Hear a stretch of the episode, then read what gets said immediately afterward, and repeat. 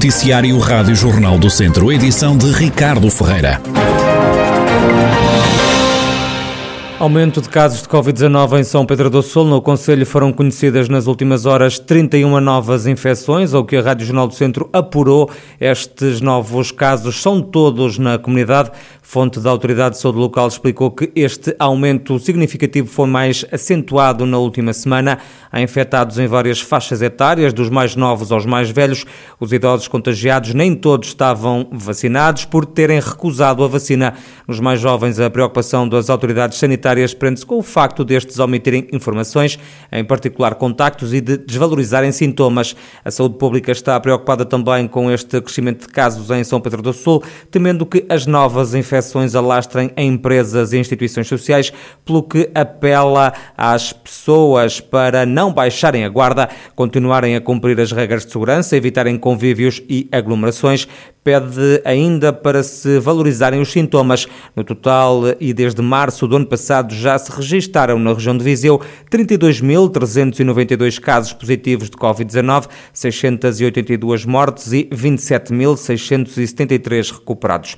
No Hospital de Viseu estão agora internadas 20 pessoas com o novo coronavírus.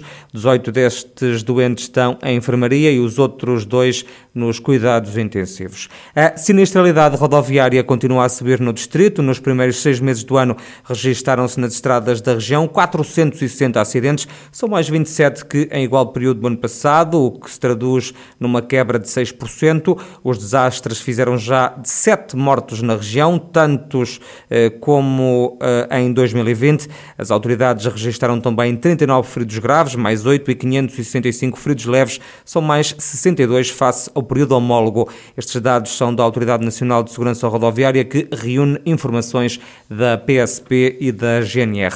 O nadador de Castro Daire, Marco Menezes, foi oitavo e último classificado na final dos 500 metros livres S11 nos Jogos Paralímpicos de Tóquio. Ganhou um diploma olímpico, o segundo para a Armada Luz. O atleta acabou a prova em 28,02 segundos e bateu o recorde nacional da especialidade pela segunda vez. Esta sexta-feira, nas classificações, tinha feito um tempo de 27,6 segundos. No final da prova, em declarações à RTP, Marco Menezes disse que superou os objetivos a que se tinha proposto. Cumpri, acho que até mais que o que esperava. Esperava melhorar o meu recorde e melhorei duas vezes. É muito bom não esperava de todo chegar a, a estar nos 8 melhores aos 50 litros. Ontem não nadaste porque houve um problema de transporte entre a aldeia olímpica e aqui o centro aquático. Como é que te sentiste não teres nadado nos 400 metros livres S11, que era também uma das tuas especialidades? Uh, muito frustrado, mas foi também um incentivo que me ajudou a nadar hoje. O nadador de Castro Daire volta a entrar no Centro Aquático de Tóquio já amanhã sábado, às 2h18 da manhã de Portugal, para competir nos 100 metros costas S11. Na segunda-feira, às 2h12 da manhã, hora portuguesa também, vai disputar a prova dos 200 metros estilos SM11. O nadador promete dar tudo dentro da piscina. Agora é os 100 costas, que é a minha principal prova, e vou dar o melhor nas outras também, mesmo não sendo as minhas principais provas, vou dar o meu melhor. Marco Menezes, nadador de Castro Daire, um dos representantes de Portugal nos Jogos Paralímpicos de Tóquio, ele que conquistou para o nosso país o segundo diploma olímpico. Os alunos do terceiro ciclo e do ensino secundário vão realizar rastreios à Covid-19 no início do ano letivo. As aulas arrancam entre os dias 14 e 17 de setembro e até o dia 15 de outubro devem ser testados todos os estudantes mais velhos, numa medida que deixa satisfeito o Rui Martins, da CNIP, a Confederação Nacional Independente dos Pais e Encarregados de Educação. O processo de vacinação está a decorrer com muito sucesso e, portanto, neste, a medida que agora se coloca ao nível desses alunos, a testagem e o rastreio, penso que é uma medida a juntar a muitas outras que nos ajudam, pelo menos, a identificar eventualmente as pessoas que podem estar infectadas ou virem infectar e, portanto, eh, nós não vemos nada contra, pelo contrário. Se calhar pode haver idades de, de, portanto, alunos mais, com idades mais pequenas que pode neste momento não fazer sentido e, portanto, os alunos de, desses níveis de ensino a rastrear, penso que é uma boa medida. No próximo ano letivo arranca um plano de recuperação de aprendizagens, depois de dois anos letivos marcados pela pandemia. Rui Martins espera que até os computadores em falta sejam agora entregues. A questão do, dos últimos dois anos criaram, digamos, situações muito complicadas às famílias aos alunos.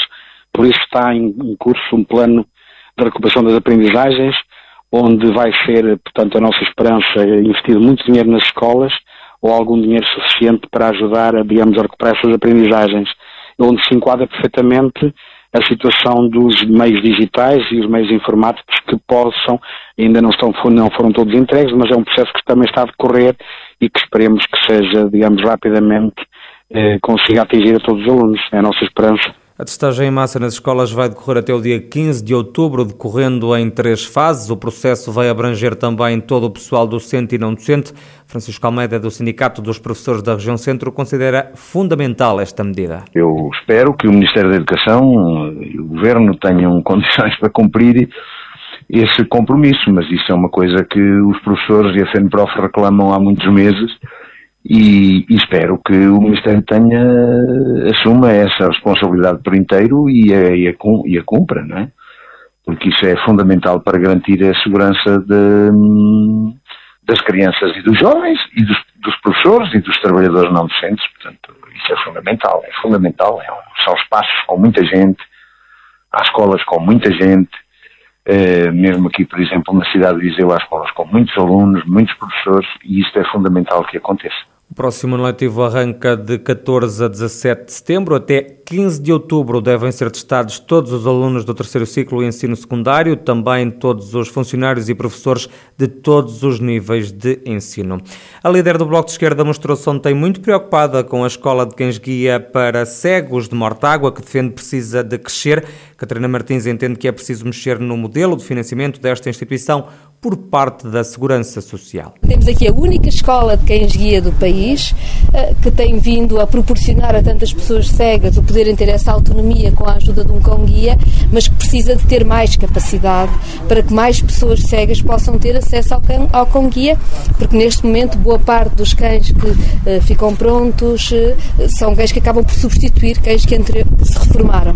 E portanto estamos aqui uh, um pouco preocupados com esta forma de financiamento da Segurança Social à Escola de Cães Guia, que é a única do país, porque é um financiamento que deve ter em conta seguramente a capacidade de que, que as pessoas cegas que querem e que podem tenham acesso a um cão guia para aumentar a sua autonomia, mas deve também ter em conta as necessidades do bem-estar destes cães durante a sua vida, a sua reforma e, portanto, é aqui preciso um, mexer neste modelo para garantir direitos. Nesta passagem por Mortágua, Catarina Martins reafirmou o compromisso do Bloco em ajudar a escola de cães-guia local, num conselho em que ainda se luta pelas acessibilidades aos serviços públicos, como é o caso da Segurança Social. Não deixa de ser surpreendente que, por exemplo, mesmo aqui em Mortágua, a segurança social não seja acedida, acessível para pessoas com pouca mobilidade, porque só por escadas e é muito difícil o acesso. Ou seja, está quase tudo por fazer.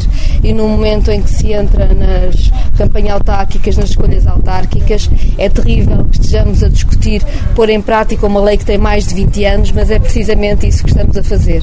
Catarina Martins, a coordenadora do Bloco de Esquerda, que ontem à tarde passou por Mortágua. Começam hoje as festas em honra de Nossa Senhora dos Remédios em Lamego. Para esta sexta-feira, o destaque vai para a instalação evocativa da Marcha Luminosa e também da Batalha de Flores, dois eventos que não podem realizar-se pelo segundo ano consecutivo devido à pandemia. Eram momentos de festa que juntavam muitas pessoas e que por isso tiveram que ser arriscados do programa. Catarina Rocha, vereadora da Cultura na Câmara de Lamego, admite que a festa não vai ser igual à de outros anos, mas diz esta responsável que vai ser destacado o facto de a Romaria da Senhora dos Remédios ser uma das sete maravilhas da cultura popular. A pandemia não trava, mas condiciona aqui a realização efetivamente das festas nos moldes que são habituais. Este ano as festas voltam a revestir-se em forma de homenagem, Uh, onde o município, no fundo, vai querer aqui dar um destaque ao selo que no ano passado uh, ganhou, como sendo uma das sete maravilhas da cultura popular e o que nós queremos mostrar aos lamecenses, aos dorienses, de uma forma geral, é que a vida continua apesar do contexto E queremos aqui renovar a esperança, a alegria, retomar a festa com aqueles apontamentos que são possíveis. Também devido à pandemia, a tradicional procissão do Triunfo não vai voltar a sair à rua. Ainda assim, Catarina Rocha destaca alguns dos pontos fundamentais daquela que é considerada a maior romaria de Portugal. Vou aqui destacar, naturalmente, os espetáculos de fogo de artifício que, que vamos manter, que iremos lançar caso as condições climatéricas também o permitam e também a legislação o permita. Temos espaços de diversões também irão funcionar, temos área de restauração e no âmbito do programa celebrativo religioso, de destacar aqui a realização das novenas que começam no dia 30 de agosto e terminam a 7 de setembro e também a missa da solenidade de Nossa Senhora dos Remédios. E faremos ainda concertos dentro do quadro que nos é permitido do ponto de vista legal em recinto fechado com controle de entradas, dando aqui também oportunidade aos grupos e às bandas aqui do município de atuar e desta forma também retomarem uh, a sua atividade cultural. Catarina Rocha, vereadora da Cultura na Câmara de Lamego, sobre o programa das festas da Senhora dos Remédios, que tem David Carreira e Marco Rodrigues como cabeças de cartaz. A Romaria começa hoje, sexta-feira, termina a 9 de setembro. Apesar dos condicionamentos a que a pandemia obriga, Lamego vai mesmo celebrar a padroeira da cidade.